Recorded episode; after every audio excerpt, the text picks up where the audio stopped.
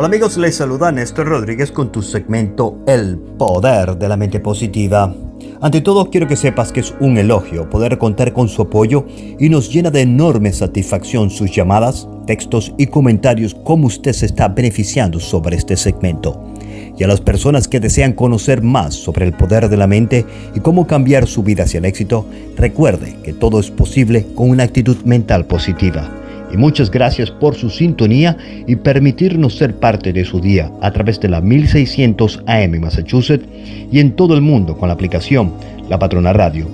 Y no se olvide de escuchar este segmento en Google Podcast o en Spotify cuando usted más lo desee con el nombre El Poder de la Mente Positiva. Pero empecemos. La semana pasada hablamos de los 10 motivos básicos que inspiran todas las acciones humanas del libro Cómo alcanzar el éxito a través de una actitud mental positiva. Dice así, todos sus pensamientos, todos los actos en los que usted participa voluntariamente obedecen a un motivo determinado o bien a una determinada combinación de motivos. Según este libro, existen 10 motivos básicos que inspiran todos los pensamientos y todas las acciones voluntarias porque nadie hace nada jamás sin tener un motivo. Y si usted desea, puede escuchar los 10 motivos básicos nuevamente en el podcast. Esta semana hablaremos de la historia de Alfred Fuller y cómo se hizo millonario vendiendo escobas de barrer puerta a puerta. Escuche bien, ¿quién de nosotros no ha estado trabajando en un empleo que odiamos? ¿Cuántas veces hemos renunciado a un empleo que no nos gustaba? ¿Y cuántas veces nos despidieron por la falta de motivación y no tener interés alguno en ese empleo? Todos hemos sido culpables de esta situación. Y si usted está pasando por un escenario similar a este, preste mucha atención a esta historia. Estoy seguro que se sorprenderá y hasta quizás aprenda algo nuevo de usted que no conocía. Vamos a hablar del primer hombre del cepillo Fuller, Alfred C. Fuller, el primero de los hombres del cepillo Fuller. Procedía de una modesta familia de campesinos de Nueva Escocia. Alfred no aguantaba ningún trabajo. De hecho, en el transcurso de los dos primeros años en que intentó ganarse la vida, perdió tres empleos. Pero entonces se produjo un cambio radical en la vida de Alfred, porque empezó a vender escobas puerta por puerta. En aquel momento se sintió estimulado empezó a comprender que sus primeros tres empleos no eran la clase de trabajo adecuado para él, simplemente no le gustaban. No desempeñaba su tarea con naturalidad.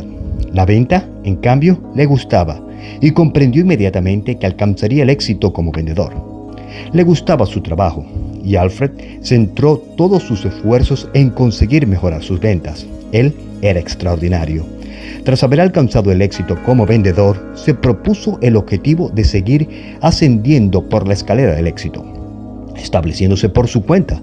Su objetivo se adaptaba perfectamente bien a su personalidad, siempre y cuando no abandonara las ventas.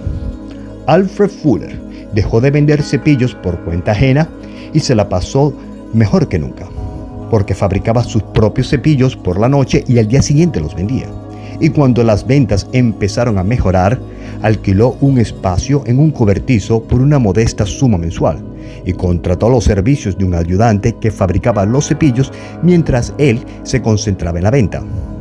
¿Cuál fue el resultado final de aquel muchacho que perdió sus tres primeros empleos? Escuche bien, la compañía de cepillos Fuller, con miles de vendedores puerta a puerta y millones de dólares en ingresos.